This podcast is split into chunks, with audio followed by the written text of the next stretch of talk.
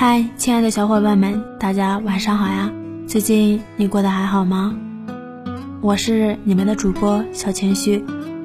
我在上海向你问声好。《父母爱情》这部剧你看过吗？这部剧我追了 N 遍。这部剧中的人物不少，除了男女一号江德福和安杰之外，我们叫得上姓名并且给观众留下深刻印象的人不下二十个。如果问这部剧中最窝囊的一个人是谁，我相信绝大多数人会选择江德福的三儿子江卫民的。尤其是当他和自己的双胞胎姐姐江亚飞放在一起的时候，往往会给人一种感觉：这姐弟二人是不是在娘胎里面被老天爷开了个玩笑，给弄错性别了？从小到大，江卫民就被哥哥姐姐们欺负，甚至连最小的妹妹也不太把他当盘菜。爸爸妈妈也很少关注这个姥姥不疼、舅舅不爱的儿子。第一次看《父母爱情》这部剧的时候，真的感觉他的前半生过得也太窝囊了。但是在看这部剧的时候，我却失去了嘲笑他的勇气，因为他就是我们身边大多数人的真实写照。尤其是在现代的年轻一代当中，江卫民这种人的确不在少数。多子多福之下隐藏的眼泪。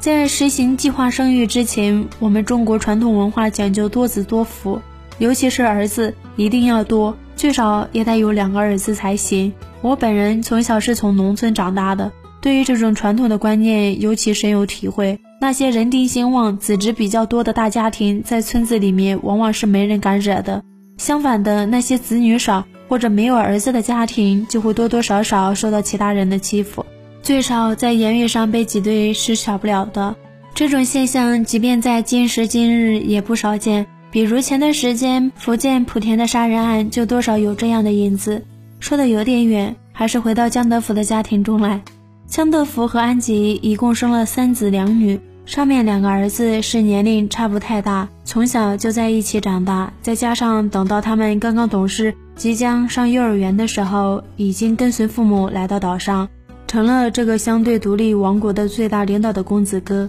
从这个角度看，对于老大姜卫国和老大姜卫东来说，他们小时候的成长环境是可以想象的，在别人的夸奖和赞叹声中成长起来的。在这种氛围中成长的男孩子，性格自然而然就比较外向和霸气。用我们老百姓的话来说，就是将门出虎子。当然，淘气是少不了的。江德福和安杰没少为这两个儿子操心，尤其是老大。隔三差五就要给其他人赔情道歉，最狠的一次，江德福把大儿子打得遍体鳞伤，好几天卧床不起。但是这个世界往往就是这么神奇，小时候特别淘气的那些男孩子，长大之后往往比较有出息，而小时候特别听话的孩子却很难有大作为，长大后反而成为父母亲一辈子的负担。这一点在江德福的三个儿子身上尤其得到了体现。老三江为民出生的时机不好，这其中既有他们家中的小环境，也有整个时代的大环境。无论从里到外，他的出生时机都不好。首先说家庭，任何一对夫妻前面连生两个胖小子，第三次在怀胎的时候，肯定想着能生个闺女，凑个好字，达到完美人生。而第三个要还是小子的话，虽然不会讨厌这个孩子，但是至少倾注的感情和爱心肯定没有前面两个那么多。偏偏江卫民的情况是最差的那一种，他是陪着一个比自己大不了几分钟的姐姐一起来到这个世界上的，父母亲尤其是江德福，自然而然把全部的娇宠和溺爱都给了第一个，也是等了很多年的这个女儿，而把江卫民当成了江亚飞的一个玩具而已。现在的家庭孩子比较少，大多数是一两个孩子，他们根本体会不到这种奇妙的感觉。但是七零八零这一辈在网上的人，一般都会有三五个兄弟姐妹，对于这种父母亲不同的偏爱都是深有体会的。有很多家中的老二、老三这样夹在中间的孩子，往往得不到重视，父母亲终其一生都把最好的东西给了老大，或者是最小的那个儿子了，而偏偏这个被父母宠爱的孩子，往往还不争气，一分钱不给父母，父母还不停的暗地里给他钱贴补生活。你往哪里说理去？难道能骂父母亲不公吗？江文民在家中就是这样，两个哥哥性格张扬，他平时自然就没有说话的机会，而只有挨打的份儿。就连江亚飞和江亚宁这两个女孩子也经常欺负他，根本不听他的话。所以时间久了，江卫民就成了家中的受气包。性格也变得越来越木讷，连一句整话也讲不明白。在大哥出门参军的家庭送行晚宴上，其他兄弟姐妹们都给大哥送去了他们的祝福，唯独这个姜卫民满肚子的话，一句话也说不出来，哼哧哼哧大半天也没放个响屁。这一点从表面上看是姜卫民的性格的原因。但是每一个人性格的形成过程都离不开原生家庭的环境，相同的父母，相同的家庭环境，最终培养出不同性格的孩子，就是因为这些细小的、长期潜移默化的东西对人的影响太大了。其次，再来说姜卫民成长的大环境，江德福不仅为自己的几个孩子都安排了工作，也把安杰的那些外甥和侄子都安排明白了，唯独姜卫民。当他在学校毕业时，正好赶上了上山下乡的热潮，而身在高位的江德福此时又不愿意让周围人说自己太过注重家庭，以公谋私，所以就决定牺牲一个孩子做个样子。于是姜卫民这个司令员的儿子就只能响应号召，去农村插队，配合父亲完成个人秀，而这彻底改变了他的人生。尤其是当他和其他有光鲜工作的兄弟妹妹、表兄弟姐妹这么一大堆同代人比起来的时候，更是黯然失色。成年人的艰辛，只有自己最清楚。姜卫民窝囊无能，这是一个不争的事实。姜亚飞后来也专门面对面训斥了姜卫民和自己老婆的无理取闹。他们夫妻二人始终因为江德福当年的决定，感觉自己是一个受害者，为了整个家庭做出了巨大的牺牲。至少说没有得到父母亲格外的关照，但是如果反过来想问题的话，事情就简单了。假如江卫民没有江德福这棵大树可以依靠，他原本就是一个农村出生的孩子，难道他就不活人了吗？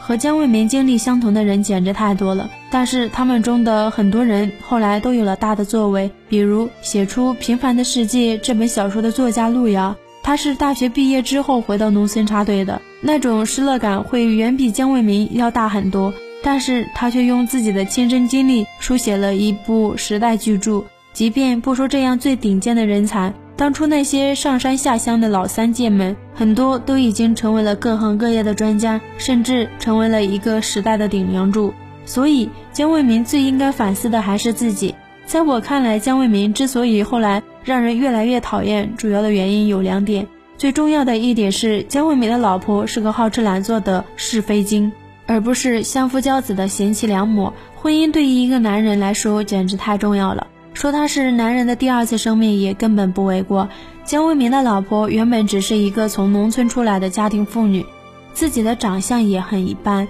生了个孩子还是公公婆婆经常帮着带，而且。两位老人隔三差五的经常接济他们的生活，但即便是这样，还落不了好，总是在背后指桑骂槐的水落公婆，贪婪无度的向两位老人索取。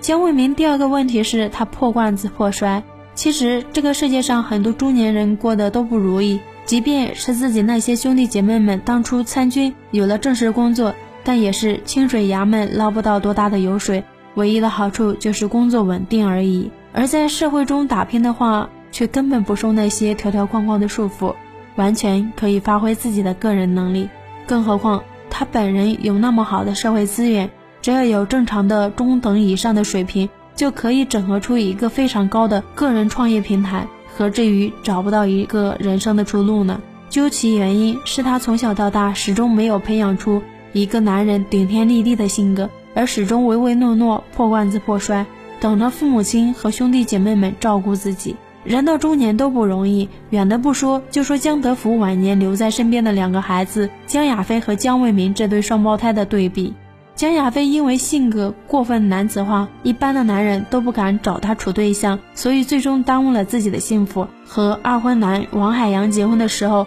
对方的孩子已经十来岁了，他本人的年龄也快四十了。成了一个典型的老姑娘，而且一大家子人，兄弟姐妹四五个，没有一个留在身边伺候父母的，把千斤重担交给了江亚飞一个人承担。但是江亚飞却始终能够笑呵呵地面对这一切，把自己的小日子过得有滋有味。这就是因为他是一个有承担的人，也是一个有感恩之心的人。江卫民最缺少的就是这两点。我想，如果让姜卫民真的跟江亚飞换个人生，让他们毫无回报的去伺候自己的父母，他们两口子能坚持一个月就算好的了。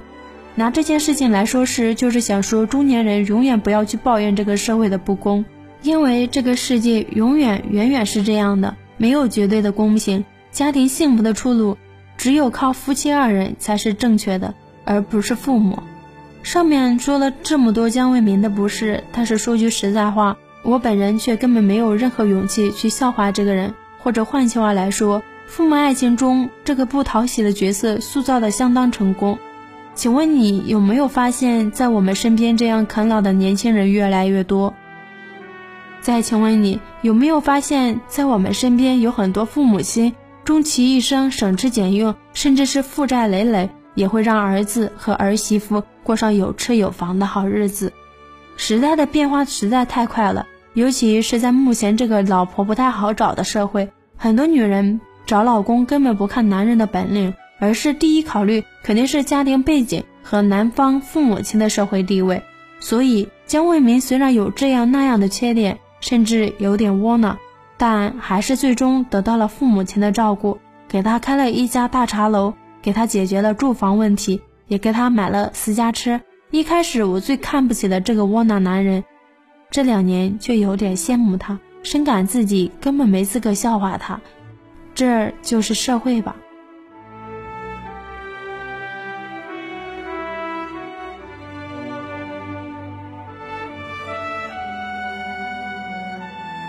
好了，如果你喜欢这期节目，不妨在下方留言、点赞、关注呀！我们下期见，nice。